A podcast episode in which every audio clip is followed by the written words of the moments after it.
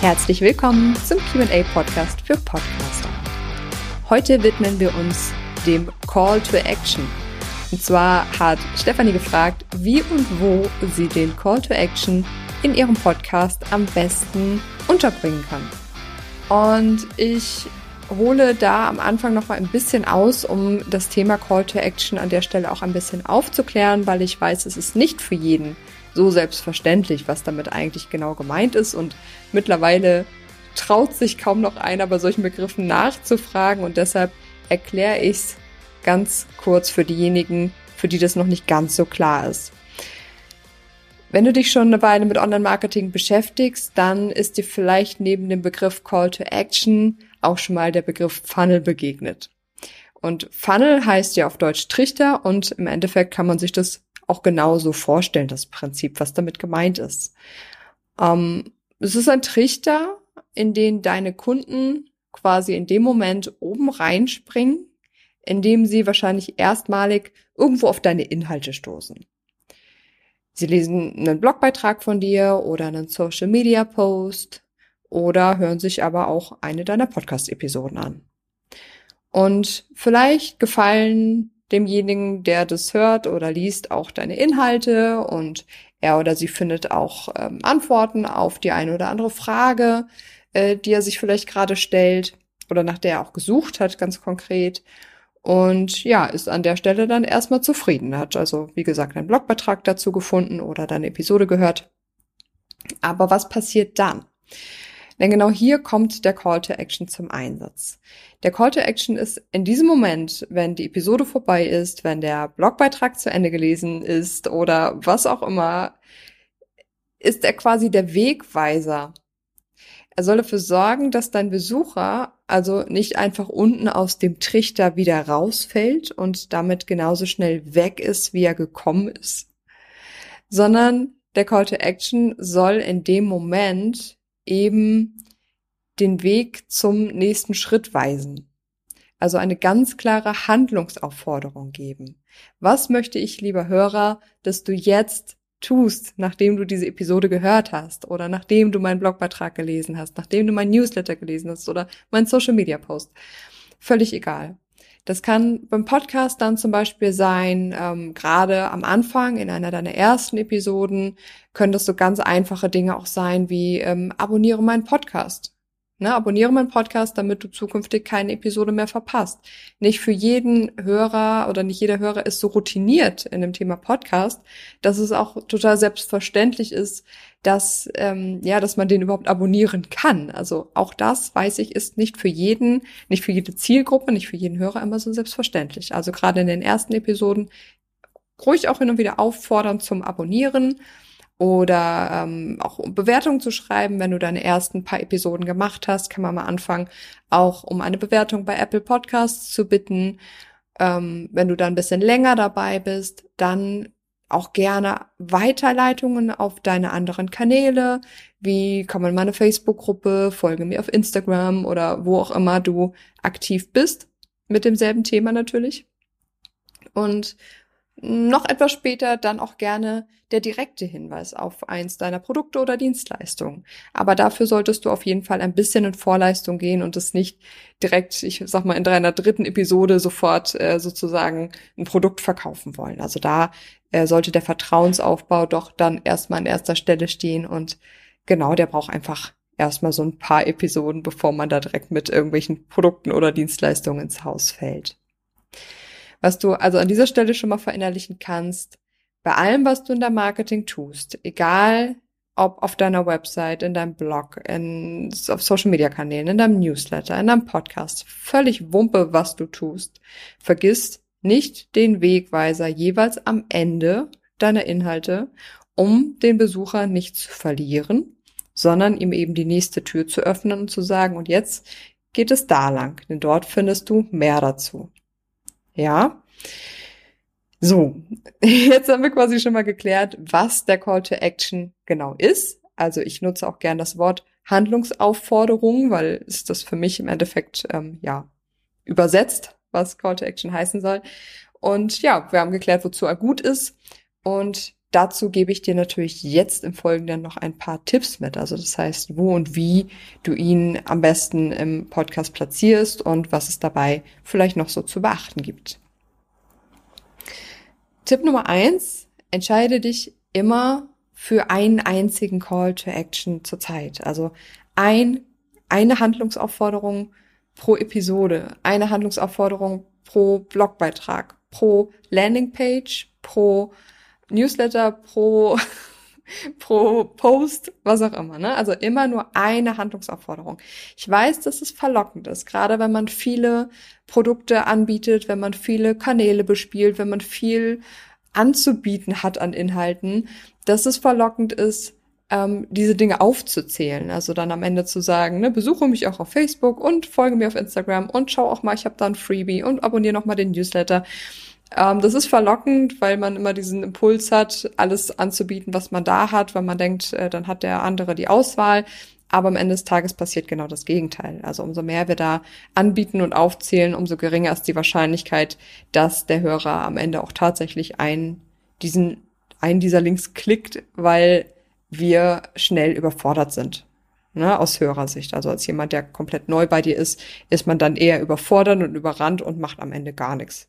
Also hier ganz klar eine, eine, eine einzige Handlungsaufforderung zur Zeit. Damit machst du es deinem Hörer wesentlich leichter, den Weg dann auch zu gehen und ja, diesem Link zu folgen. Tipp Nummer zwei. Wähle einen Call to Action, der thematisch zu den vorausgegangenen Inhalten passt. Also denke hier aus Sicht des Hörers. Welchen Inhalt hat er oder sie sich gerade angehört oder auch durchgelesen und was könnte demnach noch interessant sein? Also wo könntest du deinen Hörer hinschicken, wo er noch mehr zu dem bekommt, für das er sich scheinbar ja gerade interessiert oder mit dem er sich gerade beschäftigt und ähm, ja, wo er quasi noch mehr davon findet oder noch mehr dazu bekommt. Ähm, um ein Beispiel zu nennen, wenn wir davon ausgehen, um mal ganz plakativ zu sein, du hast das Thema Fitness, also Fitness im Allgemeinen mit allem, was dazugehört. Jetzt hat sich dein Hörer gerade eine Episode zu dem Thema gesund essen im Homeoffice angehört. Ja, dann würde der perfekte Call to Action nach dieser Episode ihm zum Beispiel zu einer Quelle führen mit entsprechenden Rezepten für die gesunde Ernährung im Homeoffice. Das kann dann ein Freebie sein, das kann dein Newsletter sein, das kann dein Instagram-Kanal sein.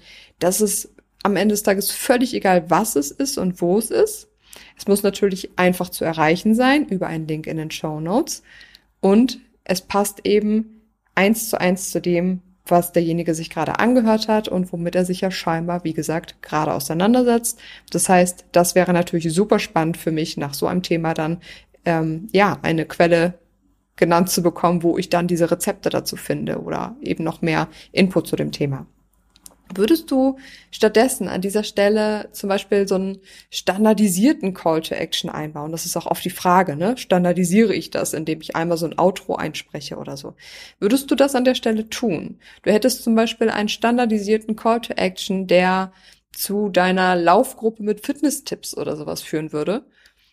Dann wäre die Trefferquote vermutlich sehr gering. Also derer, die tatsächlich diesen Link klicken, weil nur weil ich mich jetzt gerade für gesunde Ernährung interessiere, will ich ja nicht automatisch auch das Laufen anfangen.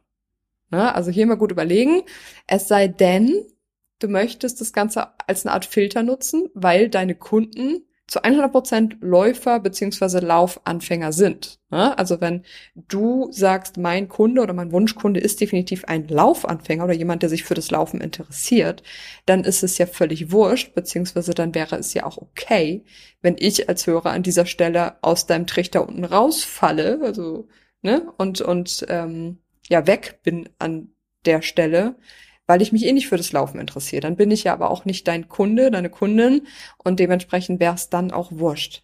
Ne? Ansonsten hier auffangen, indem du den Call to Action so wählst, dass er zu dem Inhalt der gerade angehörten Episode auch einfach passt. Tipp Nummer drei. Gerade im Podcast ist Authentizität so wichtig. Das heißt, so ein bisschen angrenzend an den Tipp zwei spreche den Call to Action immer individuell ein. Ne, Habe ich eben schon angeschnitten. Das ist spätestens, wenn du dreimal, also spätestens, wenn du die dritte Episode in einem Podcast gehört hast und weißt, also unser Ohr ist da relativ schnell drin, zu merken, okay, das haben wir schon mal gehört, das sagt der scheinbar jetzt so jedes Mal oder die. Ne? Also das ist gerade am Anfang und am Ende, das ist jetzt so ein standardisiertes Intro, Outro-Ding und äh, wenn er anfängt mit ähm, dem und diesem und jenem Satz, dann weiß ich schon genau, was jetzt kommt, kann es eigentlich beim dritten Mal schon mitsprechen, dann höre ich nicht mehr zu, beziehungsweise schalte da schon aus. Ne? Also ich bin definitiv so ein Kandidat, wenn ich höre, ähm, ach, jetzt sagt er das, was er immer sagt, dann habe ich den Podcast schon längst wieder aus den Ohren und ausgeschaltet. Also hier immer individuell bleiben, das heißt passend zu dem Inhalt überleiten in das Outro beziehungsweise den Call to Action und die Verabschiedung. Vierter Tipp, setze ihn ans Ende. Vielleicht achtest du selber als Hörer mal drauf. Ähm, wir merken uns nach einer Episode in der Regel am besten das, was wir als letztes gehört haben, also das Ende. Von daher macht es natürlich auch Sinn, am Ende zum einen vielleicht nochmal den Inhalt kurz irgendwie in Form von konkreten Learnings oder Umsetzungstipps zusammenzufassen. Also das, was dein Hörer auf jeden Fall aus der Episode mitnehmen sollte. Und ja, natürlich passt entsprechend auch hier der Call to Action am allerbesten hin. Denn genau das ist ja der Moment, in dem dein Hörer auch bestenfalls direkt ähm, klicken soll, also wo der Call to Action auch wirklich zum Einsatz kommt. Ich habe die Episode zu Ende gehört, du weist mich auf eine weitere interessante Quelle hin, die ich in den Show Notes natürlich finde. Niemals vergessen, sie auch tatsächlich zu verlinken. Und zack, folge ich deinem Wegweiser, wenn der Inhalt für mich relevant ist und entsprechend auch zu meinen Themen passt, mit denen ich mich auseinandersetze. Tipp Nummer 5, überlege dir vorher, wohin du verweisen möchtest. Das heißt, völlig egal, ob du frei sprichst oder ob du ein Skript hast, überleg dir vorher schon, worauf du am Ende hinweisen möchtest, also was dein Call to Action sein wird. Denn nichts ist schlimmer oder unglaubwürdiger, als wenn du dir am Ende der Episode da eins zurechtstammelst, weil du selber gerade gar nicht so genau weißt, wo du den Hörer jetzt gerade hinschicken möchtest oder wo wolltest du jetzt noch drauf hinweisen oder äh, fängst an irgendwie zwei, drei Sachen aufzuzählen, sagst, ah, oder ja, oder geh doch noch mal zu meiner Facebook-Gruppe oder kannst mir auch bei Instagram folgen oder so, ne? Das, das ist nicht das, was, was du rüberbringen möchtest. Also mach dir darüber vorher ähm, zwei, drei Gedanken und mach dir Notizen dazu oder je nachdem, wie du arbeitest mit Skript oder ohne oder zumindest Stichpunkte oder sowas, dass dir das vorher bewusst ist und du dementsprechend das auch selbstbewusst vortragen und äh, ja, das Ende deiner Episode einleiten kannst. So, ich ähm, gehe jetzt mit gutem Beispiel voran und fasse dir noch einmal kurz meine fünf Tipps zum Call to Action zusammen. Tipp Nummer eins, immer nur ein Call to Action zur Zeit. Zweitens, wähle ein Call to Action, der thematisch zu dem Thema passt, also zu dem Inhalt passt. Tipp Nummer drei, bleibe authentisch, also spreche ihn individuell ein und kein standardisiertes Outro oder ähnliches. Tipp Nummer vier, setze ihn ans Ende der Episode. Und Tipp Nummer fünf, überlege dir vorher, was dein Call to Action sein wird. So, und zum Schluss, ähm, wie immer mit allem möchte ich dir sagen, stress dich nicht zu sehr. Du musst nicht in jeder Episode den perfekten Call to Action mit dem passenden Produkt anbieten.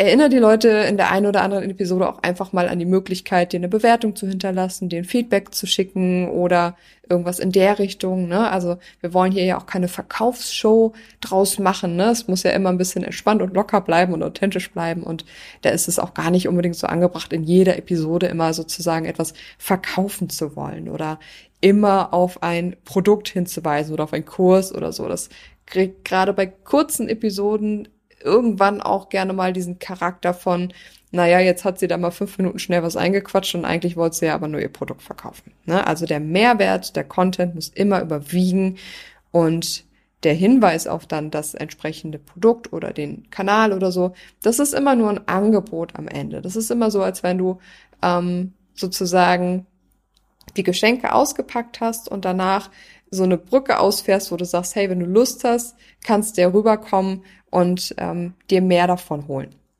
Ja. Und natürlich gehört auch wie bei allem immer berücksichtigt, welches Ziel dein Podcast verfolgt. Also was ist dein Ziel, was du verfolgst, indem du diesen Podcast machst? Also für wen ist der gemacht und wozu ist er gemacht? Weil ich jetzt in dem Beispiel mit den Fitness-Tipps zum Beispiel natürlich davon ausgehe, dass der Podcast in erster Linie bei der Kundengewinnung unterstützen soll. Einfach weil es natürlich im Marketingbereich ähm, ja der häufigste Fall ist.